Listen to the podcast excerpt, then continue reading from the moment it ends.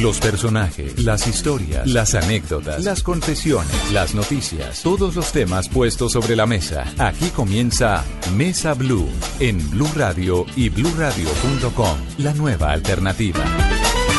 Tengan ustedes muy buenas tardes. Bienvenidos a Mesa Blue. Saludamos a los cientos, miles de oyentes a lo largo y ancho del país, por supuesto, a todos los que nos oyen a través de bluradio.com y de sus teléfonos inteligentes. Don Ricardo González, Buenas tardes. Hola, don Felipe Zuleta, muy buenas tardes a usted, a los oyentes que nos escuchan en todo el país y en el mundo a través de las aplicaciones. Bueno, vamos a hablar de arte, de, teatro. Y mil historias más. De literatura, pero de historias apasionantes. Maravillosas que yo sé que esta hora va a ser de grandes historias. ¿Con quién estamos, don Ricardo? Bueno, les cuento, los oyentes lo han visto mil y una vez en teatro, en televisión eh, dirigiendo también detrás de, los escenarios, es Kepa Amuchastegui, el actor y director colombiano que está con nosotros, nosotros esta tarde de Mesa Blue. Kepa, bienvenido a Mesa Blue. Muchísimas gracias, un placer estar con ustedes acá.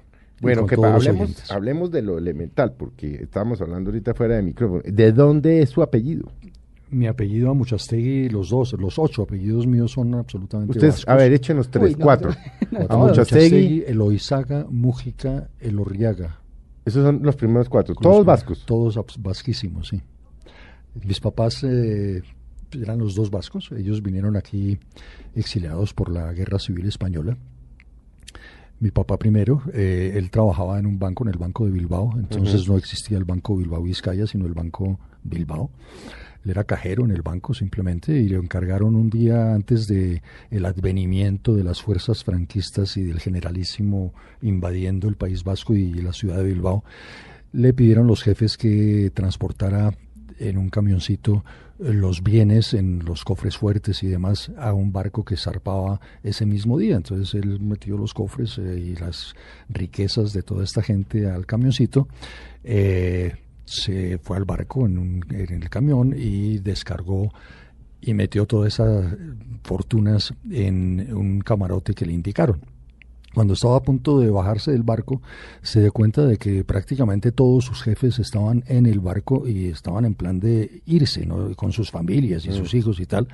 Entonces mi papá se rascó la cabeza y dijo, si yo me quedo acá, porque eh, les cuento que mi papá, fuera de ser banquero o trabajar en un banco, era tesorero del Partido Nacionalista Vasco, razón por la cual probablemente lo hubieran fusilado. Lo hubieran fusilado si se queda en España. Entonces dijo, yo mejor me quedo en este barco. Y se fue, le mandó decir a mi mamá que bueno, con un taxista amigo le dijo, oye, dile a mi mujer, a Concha, que, que yo me voy, que nos vemos, chao.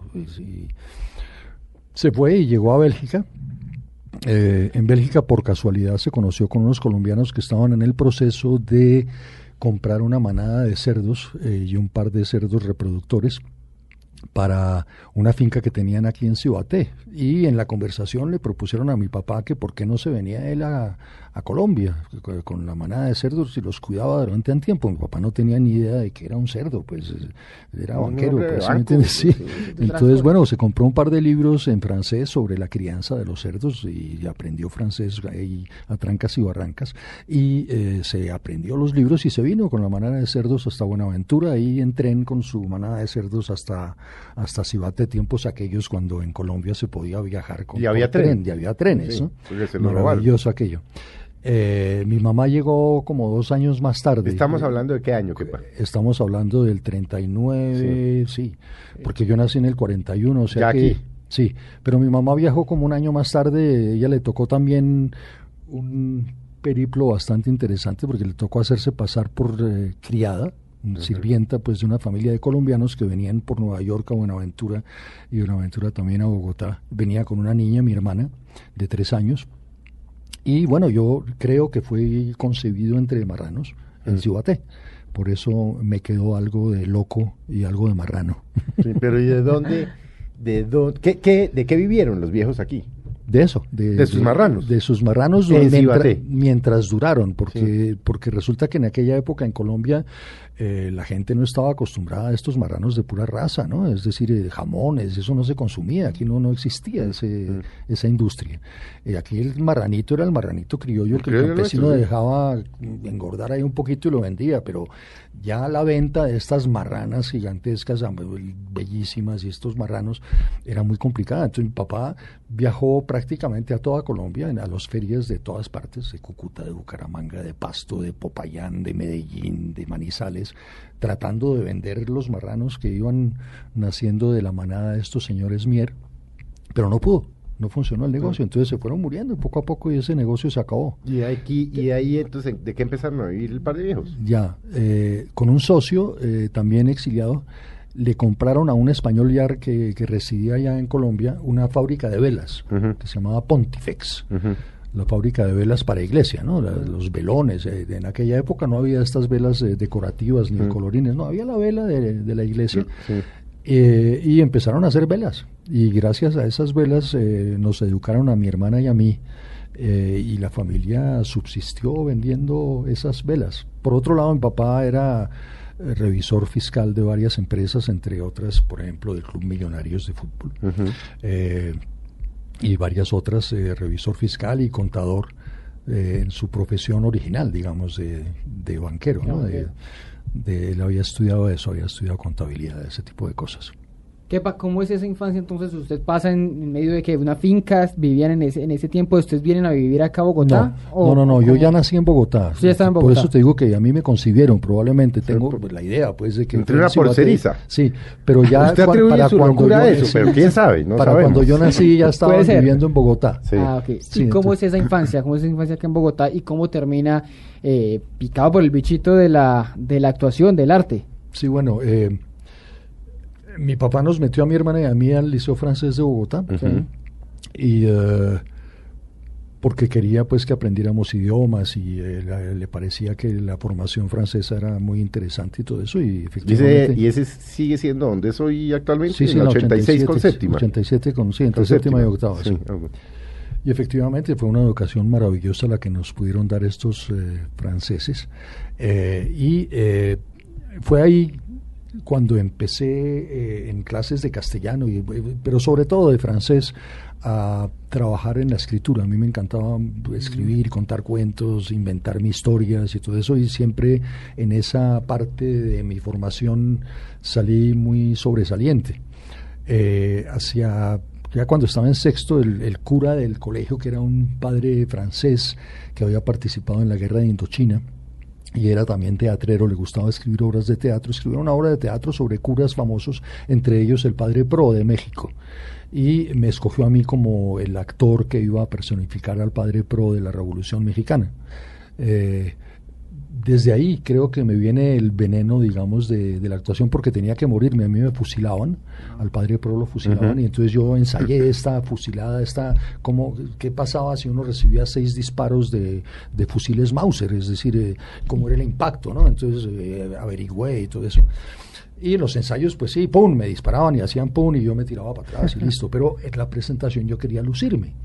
Eh, durante los ensayos, cuando yo me moría, yo caía al piso, pero sin caerme, pues me, me dejaba caer.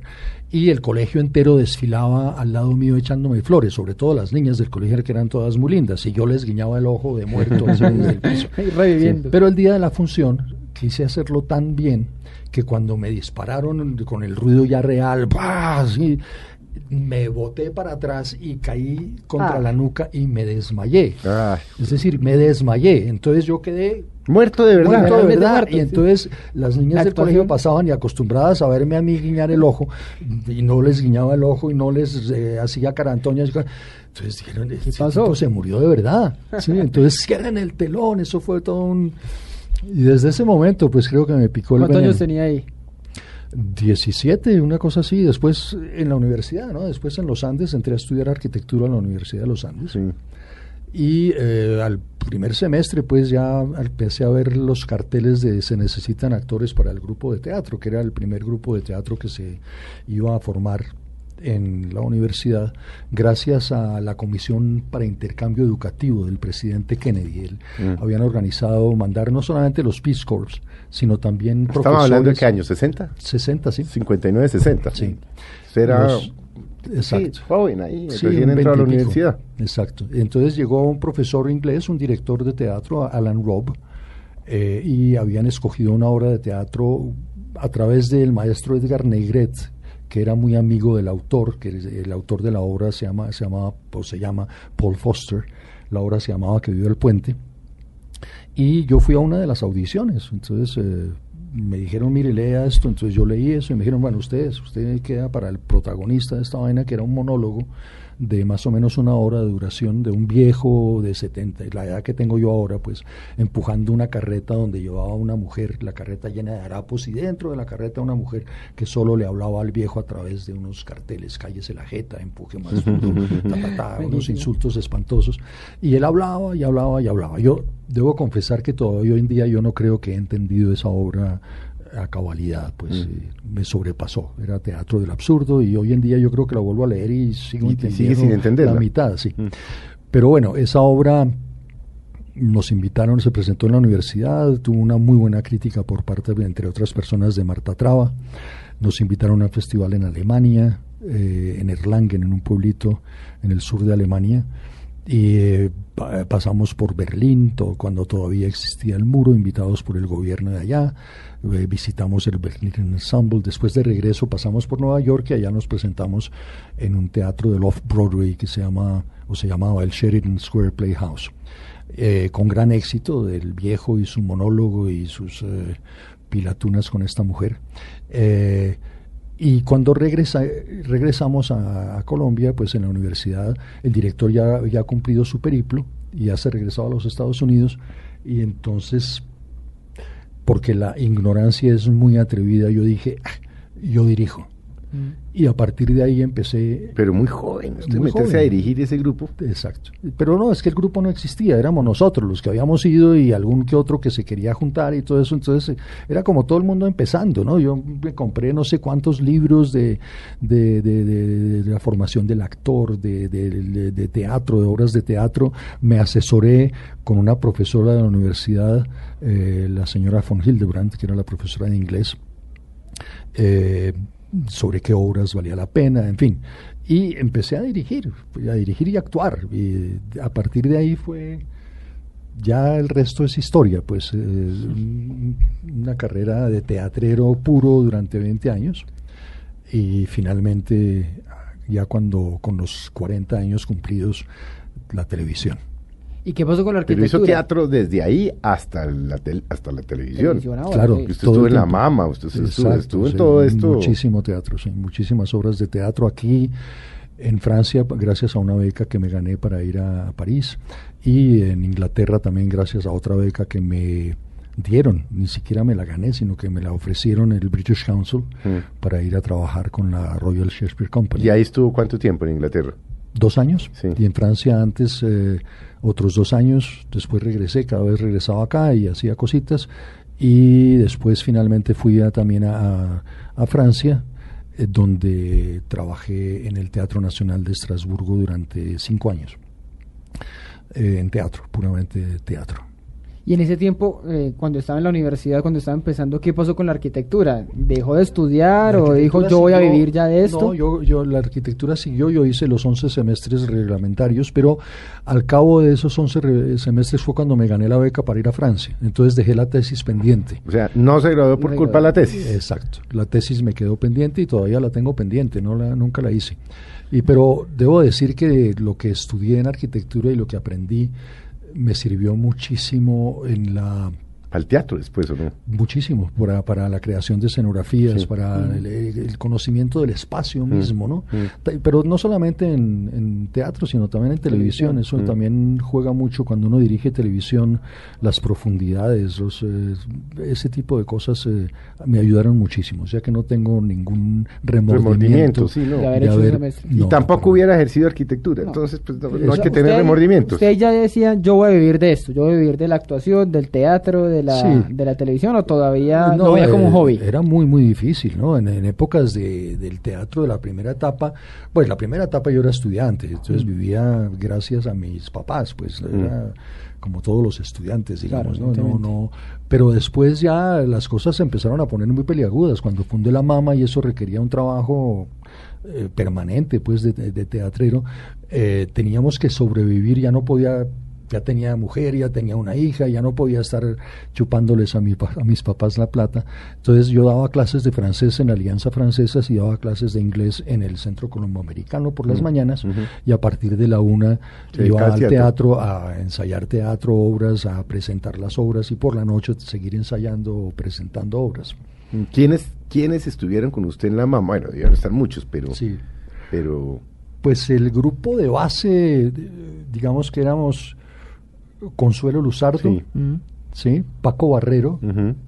Germán Moure, que después se fue para el Teatro Libre, eh, uno de los actores que había trabajado en aquella primera obra de teatro que hicimos, que se llamaba Gustavo Mejía, que después él fue, es- era filósofo y eh, literato, él se fue a Europa y estuvo y en Estados Unidos también vivió un tiempo. Jorge Cano fue otro director, un poco más tarde entró proveniente de la Casa de la Cultura, que después llegó a ser la Candelaria, el Teatro de la Candelaria, llegó Eddie Armando que pero no, él no entró como fundador, pero sí entró al poco tiempo y fue Eddie el que eh, prolongó la historia de la mama un- cuando yo me fui. Yo me fui al cabo de dos años. Yo estuve dos años al frente de la mama, durante los cuales hicimos 36 estrenos, Qué porque uno de los retos era cómo hacer para pagar la renta, eh, el aseo, la electricidad de ese local que teníamos en la 1348 con un público que estimábamos en 1.500 personas, que susceptibles de ir a teatro en aquella época. Entonces el cálculo era sencillo, tenían que venir dos veces al mes. Entonces nosotros, nosotros teníamos que estrenar una obra distinta Cada dos semanas. Bárbaro.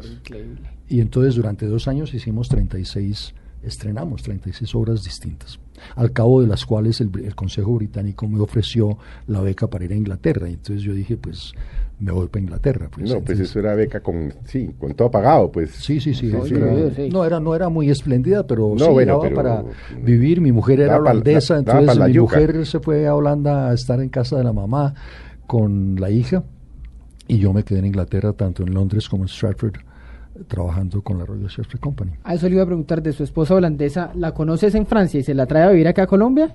¿O Eh, no, no tanto como que me la traigo, se vino. Allá se pegó. sí, eso fue en París en el primer viaje de la primera beca. En París yo eh, decidí en un momento dado compartir un apartamento con una muchacha holandesa que no era ella, sino era la hermana de la que hoy es mi mujer. Eh, cuando uno dice compartir un apartamento, dice no, nada, nada, que solamente vamos a pagar para, Sí, roommates, para los llaman, gastos, sí, sí, sí. roommates, no, nada va a pasar. que ver. Pero por supuesto que es muy, muy difícil un hombre y una mujer metidos en un apartamento y teatreros los dos y los Difícil. años 60. Muy difícil que no pasara nada. Entonces pasaron cosas. Eh, ella me hablaba siempre de una hermana que tenía una landa, que era una, la oveja perdida, la oveja negra de la familia, que andaba metida con un eh, dealer de drogas, un narcotraficante. Bueno, no, no, no, narcotraficante, no, un narco, pues un traqueto. Ahí Lo que llaman aquí de- lavaperros. De la Haya, sí. Eh, terrible, y tenía una foto de ella eh, muy distinta a la que vivía conmigo, que se llamaba Henriette Hetty.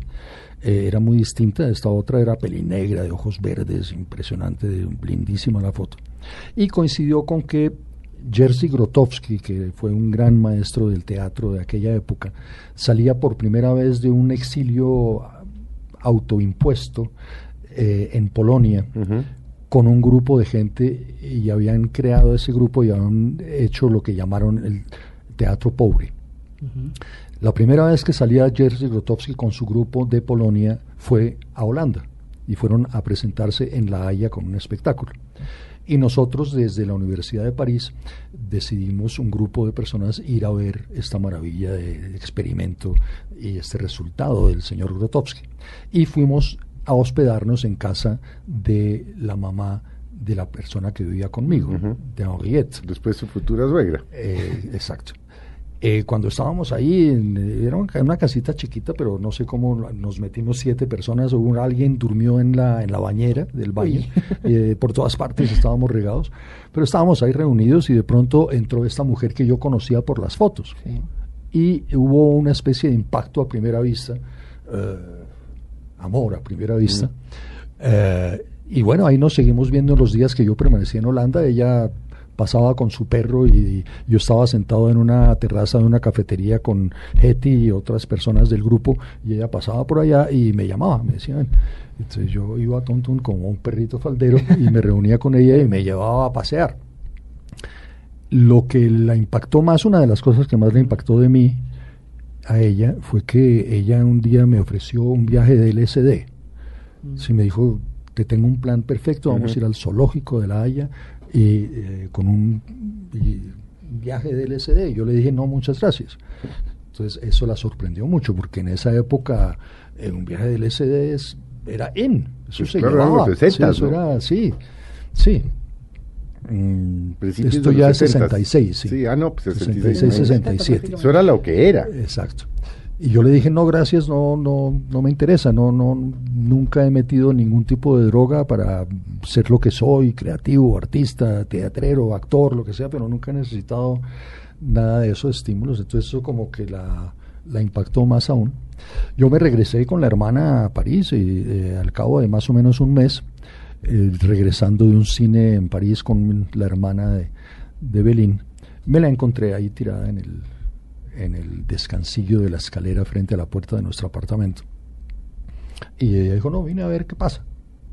Bueno, entonces ahí yo conviví con dos hermanas durante un periodo de unos cuatro meses más o menos, con viajes intercalados, porque una obra que yo había escrito y dirigido allá en París, que se llamaba Un día el circo vino al pueblo, eh, se ganó el premio a la mejor obra del Festival Universitario y nos invitaron al Festival de Teatro de Prosa de Venecia con esa obra. Y entonces estuvimos allá, en Venecia, eh, yo dividido, sacrificado entre dos mujeres. Eh, bueno, en fin, después regresamos, fuimos a, la Bienal de París, estuvimos en Lyon también presentando la obra. Eh, y eh, al cabo de ese periplo yo dije, no, ya basta, yo me voy para mi país, ya no, gracias, que les vaya muy bien, chao. Puse pies en polvorosa como cobarde, que fue cuando llegué a fundar, a, a preparar la fundación del Teatro La Mama eh, nos carteábamos con mi actual esposa mucho lo que se podía entonces, porque antes no había email ni ese tipo No, no, eso era carta va, carta viene, una carta cada 15, no, pues 15 días. ¿Cada 15 días? 10 días. Se demoraba 10, 15 días en llegar allá y 10, 15 días en volver. Pero nos carteábamos a menudo con unas declaraciones de amor bastante elocuentes. Y eh, decidió venir, dijo yo voy allá. Bueno, venga, entonces llegó la víspera del estreno de la mama de la inauguración de la mamá. Eh, llegó al aeropuerto, la recibí, la llevé a casa de mis papás, le dije, mire, esta es Belín, eh, camine, vamos al teatro porque hay que coser unas cosas porque mañana estrenamos una obra. La puso a trabajar de una. La puse a trabajar de una, no hablaba ni una ni papa de español. Eh, pero poco a poco lo fue aprendiendo. La primera palabra que aprendió y que pronunció en mi casa con mis papás sentados a la mesa fue la berraquera. La berraquera, claro. porque, porque era la, creo que en aquella época eh, la palabra que se usaba con más frecuencia en teatro para dirigir, entre comillas, eh, era berraquera. Era, eh, hermano, sí, bien la escena, pero póngale más berraquera. O esto salió la berraquera. ah, la berraquera. Eso es un término.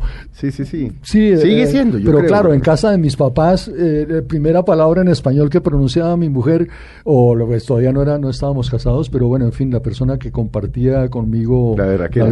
La, berraquera, esa fue la primera palabra que hizo, dijo. Eh, y a partir de ahí, pues llevamos ya casi vamos para 50 años de, de, de juntura. Mm. Usted llega ¿En qué año llega a hacer televisión? Llegó eh, en 1983. Sí. Eh, esto... ¿No había hecho televisión hasta el 83? Eh, había dirigido un, teatro del Teatro Libre. Ellos tenían un, espacio que era teatro. Sí. Eh, había dirigido una obra y la había adaptado, la había montado con los actores del Teatro Libre, Gustavo Angarita, Jairo Camargo, Laura... Eh, y, eh, pero no, pero no, más televisión no he hecho. Eso todavía era en blanco, mm. negro y en dos pulgadas, ¿no? Mm. La, cinta de dos pulgadas. Eh, a mí me habían insistido mucho asistentes de dirección y directores de Jorge Ali, revivamos nuestra historia, que yo era perfecto para hacer personajes de conquistador y de, qué sé yo, de de virrey, de una cantidad de personajes me y yo siempre decía, no, no, no, yo no quiero prostituir mi arte, mi arte es el teatro y yo soy teatrero y yo no consigo cómo uno pueda actuar de verdad cuando le dan un libreto un día y al día siguiente ya tiene que estar grabándolo. ¿Qué es eso? Eso es una falta de seriedad absoluta. ¿En serio? Sí, sean serios. Yo no, no, yo no le jalo a eso, yo soy teatrero. Mm, estaba presentando en el Teatro Nacional de la 71 con Fanny Mieke, estaba presentando una obra que se llamaba ¿Quién le teme a Virginia Woolf? Y Fanny me dijo, después de la función, me dice, viejo, arriba están esperándote dos señores para hablar contigo. Y ahí otra vez, los, maldita televisión. Bueno, a ver, entonces fui. Yo no tenía ni idea que era, yo no tenía televisión en mi casa, estaba prohibido el aparato, mis hijos no veían televisión, nosotros no veíamos televisión no tenía ni idea quién eran los señores. Después me enteré que era un señor, era Julio Jiménez, el, libretista. Dios de los libretistas de aquella época, y David Steven, más o menos también el dios Director y libretista. De los directores de... Y me hablaron de un personaje, la cosa, es que no, es que no me interesa, gracias, no, no, no quiero, pero es que mira, es que es para ti este personaje, el Inquisidor Mayorga, eso es malo, maravilloso. Y ¿Eso era que la pezuña del diablo? La pezuña del diablo, la primera yo diciéndoles que no, que no, gracias, que chao, que ya me voy. Bueno, insistieron tanto que yo les pregunté, bueno, a ver, ¿cuánto pagan por esa pendejada? y me dieron una cifra. Y, con eso? y yo les dije, ¿dónde les firmo? Claro, porque además 20 o 30 veces superior a lo que se podía ganar usted en teatro. Mira, eh, pues no sé, estoy especulando. No en un mes, en un mes de funciones de ¿Quién le teme a Virginia Woolf? Una obra de tres actos, pesada, dura, difícil. Yo me ganaba 80 mil pesos en aquella época. Y por un capítulo, un capítulo de media hora, ni siquiera de una hora, de La Pezuña del Diablo, me iba a ganar 160 mil pesos. El doble. En un capítulo. Sí, ¿dónde le firmo? Multiplica por Arrancó la prostitución. Total. Ahí, sí, compre televisión y todo, pero ya nos sigue contando los otros maravillosos personajes por los que muchos los hemos, lo hemos conocido en televisión y ya regresamos en Mesa Blue, que estamos con Kepa Amuchastegui.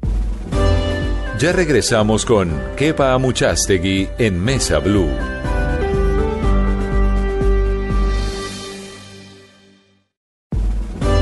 Continuamos con Kepa Amuchastegui en Mesa Blue. Continuamos en Mesa Blue con Kepa Amuchastegui esta tarde de domingo, eh, acompañándonos, contándonos ya de su infancia, de sus eh, viajes eh, fuera del país y estamos empezando a hablar, Felipe, de los inicios de Kepa en la televisión, que finalmente se en términos suyos se terminó prostituyendo, ¿no? Totalmente, totalmente, ah, sí, Por la plata baila el perro, es que es claro, Sí, con buenas intenciones, pues, es decir, uno siempre disfraza esa, esa prostitución medio gratuita, eh, uno la disfraza, y yo la disfracé pensando y diciéndome, no, bueno, yo quiero ver cómo es esto por dentro de verdad, y quiero dentro de, desde dentro de la televisión tratar, tratar de hacer un trabajo lo mejor posible, tanto como actor como director, eh, salvaguardando mi integridad artística, es decir, no, no quiero caer en el facilismo, en la mm. trampa barata, entonces quiero hacer lo mejor posible con lo que yo sé para hacer buena televisión, ¿sí? Entonces, eh, pero es en parte una justificación porque sé que he hecho cosas buenas, pero al mismo tiempo también he hecho cosas muy malas, ¿no? Es decir, eh, me ha tocado. pero está uno dentro del mercado o no lo está. Entonces uno, como actor sobre todo, muchas veces tiene que aceptar personajes por la necesidad, simplemente porque uno se ha acostumbrado a un modus vivendi mm. de un cierto estatus y entonces necesita la platica. Entonces si le ofrecen un personaje y uno lo mira y dice, uy, pero sí, y va y firma. Entonces, ahí sí es prostitución. Pero, pero por ejemplo, ¿qué para personajes que usted haya disfrutado, que dice uno, pues que usted decía, esto, esto es una berraquera? Sí. la pues, berraquera. La berraquera, sí. Varios, varios. Como diría su esposa. Sí.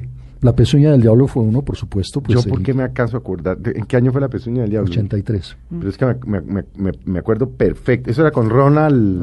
Son Claro, Raquel Hércole. Claro, era una- elenco. Sí, eh, Armando Gutiérrez, Sí. eh, María Cecilia Botero. Sí, era un buen buen reparto.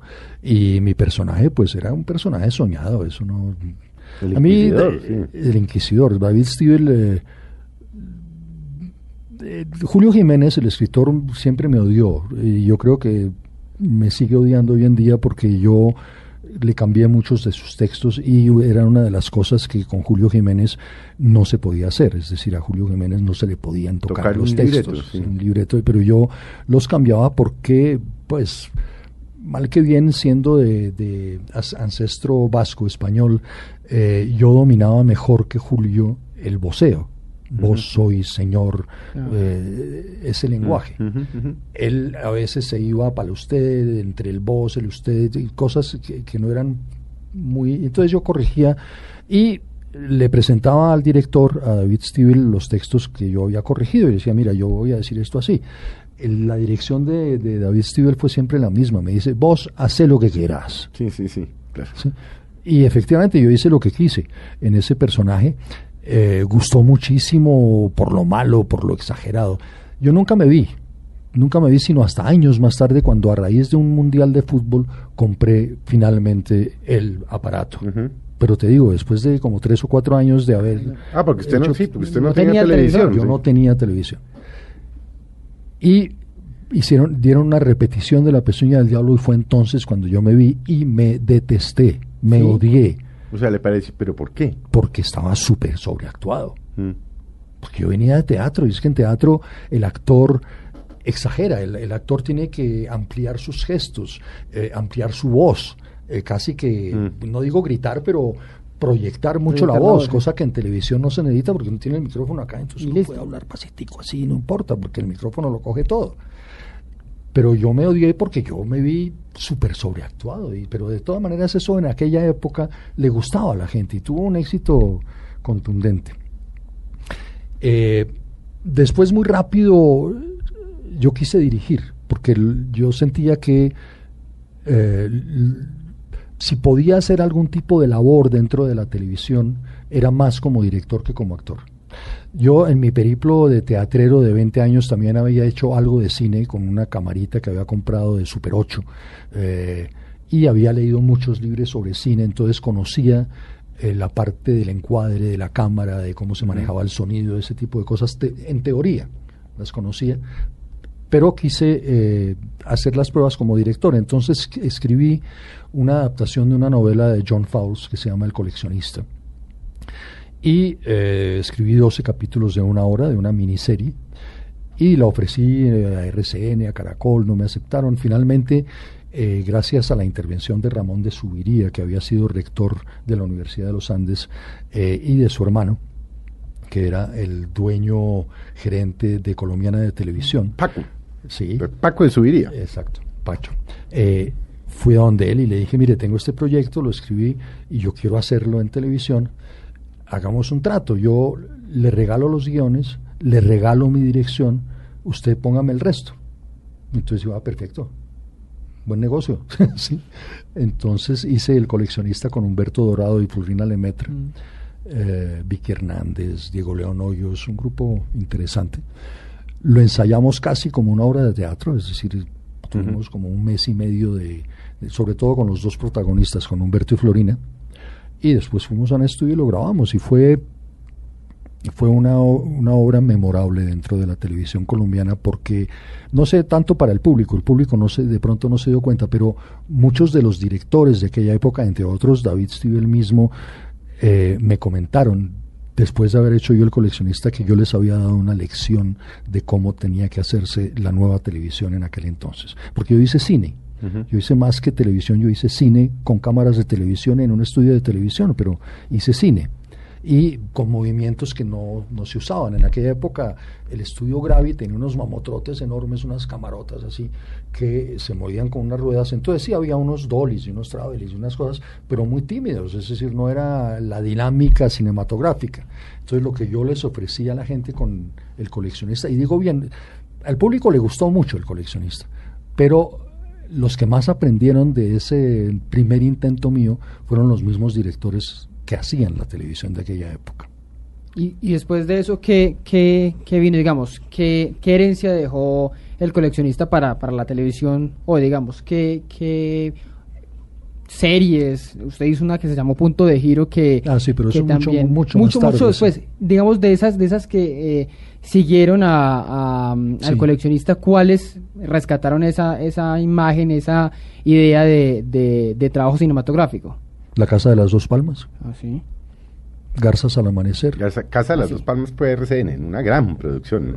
Bellísima producción, bellísima producción. Y ahí todavía, es decir, hoy en día ya trabajábamos con unas cámaras de tubos, ¿no? Eran unas cámaras que comparado con lo que hay hoy en día están totalmente obsoletas. Pero todavía, hoy en día, cuando uno ve pedazos de, de la Casa de las Dos Palmas, todavía se rescata un valor en la imagen, en el tratamiento, en el vestuario, entonces que era muy cinematográfico también para la época, sí. Entonces eso lo aprendí y se me quedó. Yo no creo que en la parte de que me ha correspondido como director, en la cual no he hecho tantas embarradas, eh, cada producto mío, lo que te digo, Garzas al Amanecer, El Divino, La Casa de las Dos Palmas, Punto de Giro, Perfume de Agonía, es único. Es decir, es un producto auténtico, porque nunca me repito, Inédito, pensado para el momento. nunca me repito. Es decir, cada producto para mí tiene un concepto específico, cada, cada telenovela, cada serie tiene un- una colorimetría específica, tiene un tratamiento de cámaras específico, tiene un tipo de actuación específico para ella.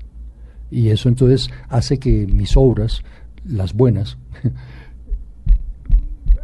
hayan venido marcando una pauta en cuanto a la calidad, en cuanto al manejo de la imagen y el cuento como se cuenta, ¿no?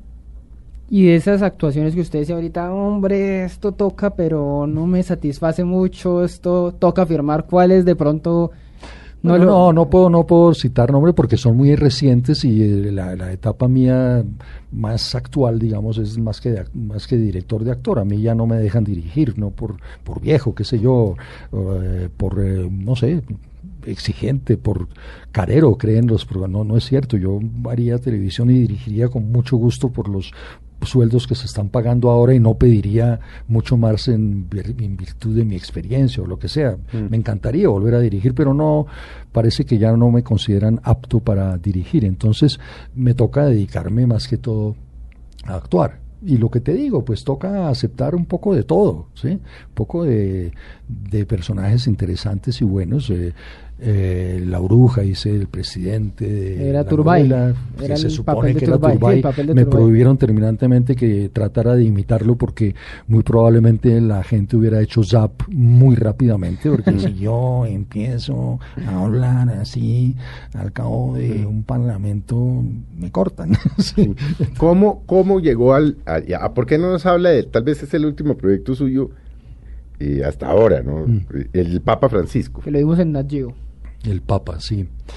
Eh, sí, yo eh, eh, he echado chistes con relación a eso bastantes porque ya hice inquisidor, ya hice encomendera en Los pecados de Nasdine Ojosa, Sí. ya hice presidente en La Bruja, vicepresidente en otra novela, ya hice ministro de Minas, he hecho varios gerentes de empresas, he hecho eh, médicos, eh, dueños de hospital, he hecho muchos personajes. No le faltaba sino el Papa.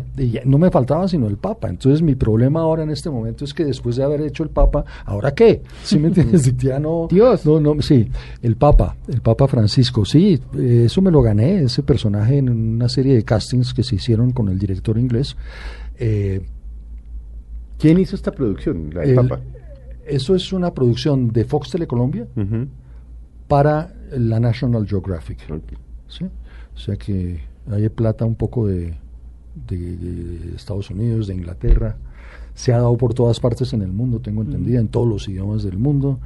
Eh, le gusté, eh, tal vez un poco la- el parecido físico, un poquito, no sé, el- algo había, más que los otros actores que se presentaron probablemente en Argentina y en Venezuela y en Colombia, porque fue, fue una competencia como internacional y lo que más le gustó de mí eh, fue la voz. Entonces, bueno, trabajamos, el, porque en las lecturas que hicimos a posteriori del personaje del Papa, él me pidió, el director me pidió que tratara de imitar la voz del Papa Francisco. La voz del Papa Francisco es una voz un poco gangosa y un poco eh, así como em, un poquito aguda. Tiene todavía el deje argentino. Sí, tiene, ya viejo, sí, y habla un poco así, ¿no? Mm. Tiene un poquito el tono elevado. Eh, y pues hice la prueba, pero entonces el director me dijo, no, no, para, para, para, no, no, la tuya, la tuya, sí, tu voz. Ok, entonces lo hice en la versión inglesa. Desafortunadamente, en la versión doblada al español, usaron otra voz que no es la mía. Yo les dije, pero a ver... esta serie se firmó originalmente en inglés. En inglés, claro.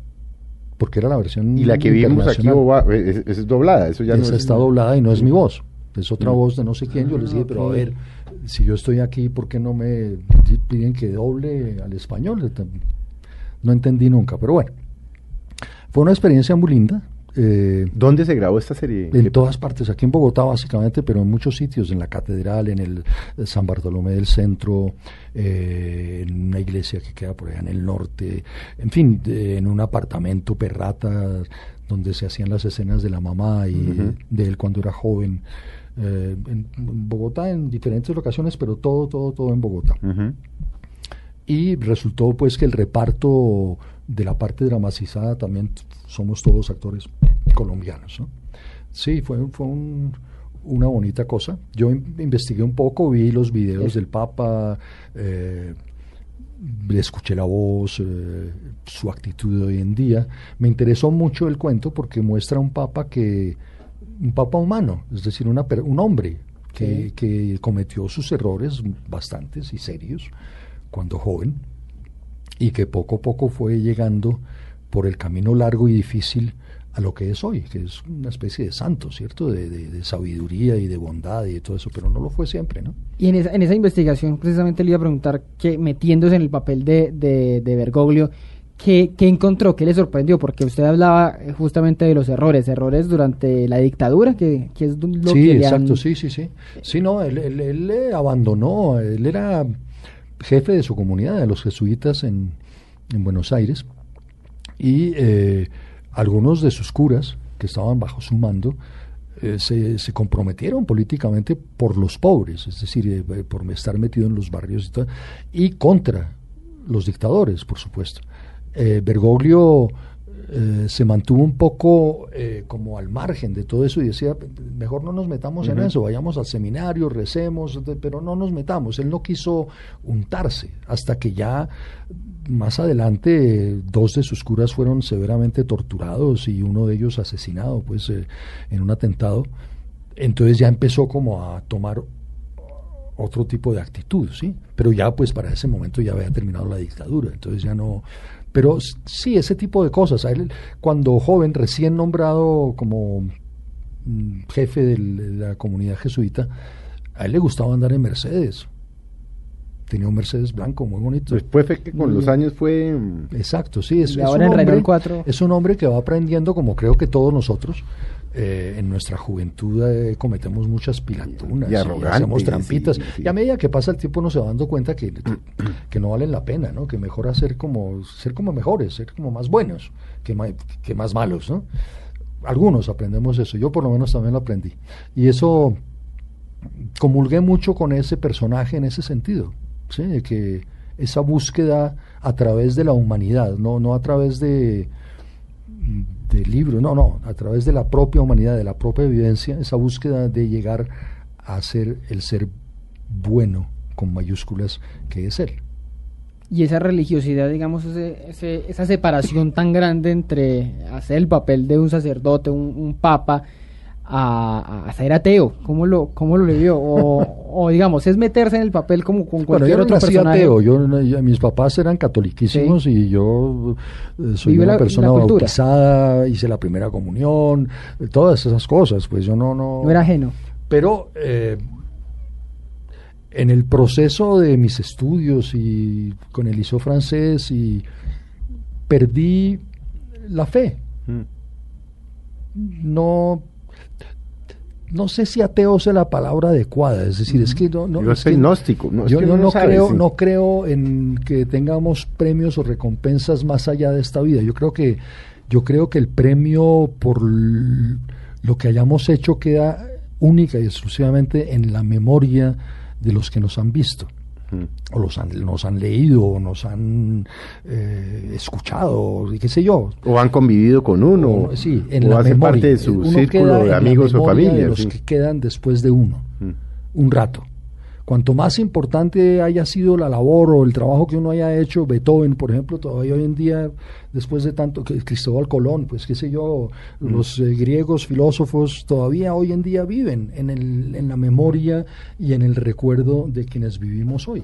Mm. Esa es la vida eterna no, no el paraíso y rodeado de angelitos y eh, echándole a uno con ventiladores de plumas de pavo, no, eh, ni infierno tampoco, es decir, yo no creo en eso, es decir, eh, lo que pasa es que el infierno también es el infierno de Pablo Escobar, es el recuerdo que dejó, que es un recuerdo pésimo mm. de asesinatos y muertes y de haber generado más que amor odio durante su vida. Entonces, ese es el infierno de Pablo Escobar que todavía debe estar quemando la, en las mentes de quienes lo recuerdan con toda la maldad que tuvo. Entonces, eso yo no sé si se llama ateo, pero pues yo no vivo en función de que algún cura me perdone mis pecados. Mm. Procuro más bien no cometer pecados. Mm. ¿Sí? en algún momento de su vida, eh, uno de esos personajes lo rayó como se dice ahora, como dicen los jóvenes ahora. Lo rayó. Sí, es decir, porque el tipo que ha hecho de papa, de presidente, de emperador, en algún momento mm, pudo uno haberse, o usted, haberse sentido presidente, eh, no, eh, no, no, no, sé qué pasa, sé qué pasa y me ha, pasado. Como el de Bolívar. Sí, sé como le pasó a Montoya el de Bolívar, que nunca superó el papel. Sí, Montoya, exacto, sí. Por ejemplo, y un, tuvo un actor también, un eh, hijo de alemanes llamado John Overlander en La Mama, que hizo muy joven también, que tendría 18 años, es una cosa así, es un personaje de un viejo de Samuel Beckett, se llama La última cinta de Crap. Y se metió en ese personaje y se quedó se quedó un rato, se quedó unos meses con un plátano, porque el personaje comía plátano en el escenario convulsivamente, entonces él andaba también por la calle con su joroba y su cosa, y se, se quedó un poquito lo que dice rayado, no, a mí nunca me pasó, no, yo me meto en mis personajes 100% eh, durante el tiempo que dura el personaje, ya sea un minuto de una escena en televisión o ya sea dos horas en una obra de teatro. Estoy metido, estoy perdido en él, me pierdo en él. Eh, pero tan pronto dicen corten o bajen el telón o apaguen la luz, ya vuelvo a ser yo. Afortunadamente, yo no creo que sea una experiencia muy grata lo que pasa es que uno, al meterse en, esa, en ese cúmulo de personajes, a través de ellos aprende muchísimas cosas. Es decir, eh, tanto en el Papa, por ejemplo, uno aprende metiéndose en él, eh, en su oración, en su actitud, mm, en, su bondad, en su susto, en su enorme... Cuando él camina por ese salón antes de presentarse al balcón. Cuando, lo, terminó el cónclave. Ya, exacto, cuando terminó el cónclave ya va a ser su bendición. Él está absolutamente aterrorizado por la respuesta. Es que el peso, sí, la responsabilidad que se le viene encima. Entonces, yo nunca, como Kepa, creo haber sentido ese terror, pero sí lo sentí haciendo de papa. Esa caminata, por dentro iba toda una procesión, ¿sí me entiendes? También de, de, terror, de, de, pánico, de, miedo de enfrentarse a eso, ¿no? Entonces, a través de los personajes uno aprende muchísimo, como te digo, la bondad, pero también la maldad, ¿no? Inquisidor. Kepa, y, y, esta pregunta me la pueden contestar, por supuesto. la última pregunta, creo que no nos queda mucho tiempo, Ricardo. Eh, ¿Qué es lo que le pasó a los actores colombianos que nosotros pues hemos entrevistado aquí sus colegas y amigos? Yo a muchos los conocí pues hace muchos años por haber sido director de Enravisión, hace 30, 35 años. ¿En qué momento todos estos Carlitos Muñoz, incluso Consuelo Luzardo, Carlitos Benjumea que estuvo aquí, ¿no? Se quedaron como al aire, todos como a la expectativa de que los llamen a puestos y todo, porque nunca tuvieron una pensión, nunca tuvieron una vaina. el Estado como que los abandonó. Eh, ¿qué, pasó? Eh, a ver, yo pienso que el mundo de hoy en día, cada vez más, el mundo occidental, digamos, nuestra sociedad, es de los jóvenes. Se apropiaron. La juventud se apropió de todo, de los medios, de la publicidad, de los aparatos, de esta, esta avalancha de tecnología que, los niños la dominan desde los cuatro años. ya están con, el iPad y la vaina así. Entonces, no que yo, por ejemplo, en, mi caso personal, yo no me quedé atrás. Yo, yo, sé manejar los aparatos, sé manejar el computador, sé meterme a internet, WhatsApp? navegar, tengo WhatsApp, tengo de todo. Es decir, yo no, no me quedé, pero siento que de todas maneras sí estoy quedado. Mm. Me quedé por la tecnología. Entonces, el mundo de hoy es de los jóvenes, se lo apropiaron, se lo comieron. Y a diferencias de otras culturas, por ejemplo las orientales, donde al viejo le veneran por su experiencia, por su le veneran. No, no es que le obedezcan ni lo veneran mm. al anciano. admiración. Mm. Porque trae un cúmulo de conocimientos y de A diferencia de eso, aquí los viejos somos desechables. Al joven no le sirve. Cree él. Mm. Más, más le valdría creer lo contrario. Porque va a llegar a viejo. Sí, porque va a llegar a viejo. Pero Hoy en día, mira, la televisión, ahí estaba eh, hace un ratico en la oficina de mi sobrino Asier, eh, mirando, el, eh, están armando el elenco de una nueva telenovela. No hay ni un viejo, ni uno. ¿Me entiendes? No, no hay ni papá, ni abuelo, no, no, no, todos son gente joven, caras nuevas, como si en la sociedad no existiera. Este reparto, imagínate, esto es ok. Pero no hay viejos, o los viejos ya hacemos dos capítulos por acá, cuatro capítulos por allá, pero así personajes de viejo, que serían, creo yo, que aportarían cantidad de cosas a la juventud, no sirven porque no dan rating. Mm. El rating es un elemento de jóvenes. Los productores, los productores de televisión, que son en realidad los que hoy en día, antes en nuestra época, los que manejábamos los productos éramos los directores. Nosotros decidíamos qué tema, qué novela adaptábamos, La Casa de las Dos Palmas. Marta Bocio, escriba. Kepa Muchastegui, dirija. Yo dirijo. Pero eso no, la decisión venía de nosotros. Hoy en día no, hoy en día las decisiones vienen de unos señores llamados productores, que saben más de plata que de arte ellos controlan que los gastos sean mm. los que son, la contratación sea el actriz que me va a traer el rating más importante, el actor que ta, ta, ta. Esos cálculos sí lo saben hacer muy bien, pero la obra en sí, la obra de arte, no la manejan, pero no les importa, porque total la gente no la exige. Mm. Sí, total el, tele... ve o no ve. Exacto. Antes de irnos, ¿se le tiene una idea en mente, una nueva obra, una nueva, digamos, eh, eh, libreto para, para una eventual serie? Yo tengo varios, varios libretos escritos eh, para guiones, para tanto para cine, largometrajes como para televisión, proyectos que a mí personalmente y a la gente que los ha reído a mi alrededor les parecen muy interesantes y muy buenos, pero los he presentado tanto en RCN como en Caracol y no, no funcionan.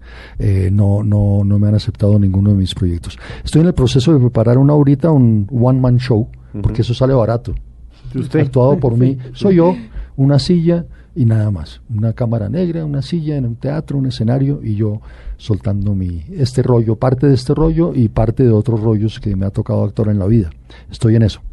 Ah, pues bueno. Lo esperaremos. Pues Kepa, muchas gracias por haber estado con nosotros, de verdad. Suerte. Avísenos cuando esté en eso. Perfecto, muchas claro, avísenos cuando esté en este con Mucho gusto. La verdad, Ricardo, pues es una maravilla como siempre, escucharlo. No le voy a decir viejo, pero es que a mí, sí, como yo ya estoy en esas, ya está entonces a mí me gusta traer viejos. me parece porque los respeto, porque los admiro, porque les aprendí uno, porque son la historia del país. Es de gente que lleva ahí 50, 60 años, que uno los veo en la televisión o en el teatro o en los medios, mm. De verdad, muchas gracias, Kepa, por ustedes, habernos acompañado. Ricardo, nos fuimos. Nos fuimos, don Felipe. Nos quedamos con la programación de Blue Radio. Y a Kepa, muchas gracias. Ya lo estaremos viendo en el escenario que sea. Perfecto, gracias. Feliz tarde para todos.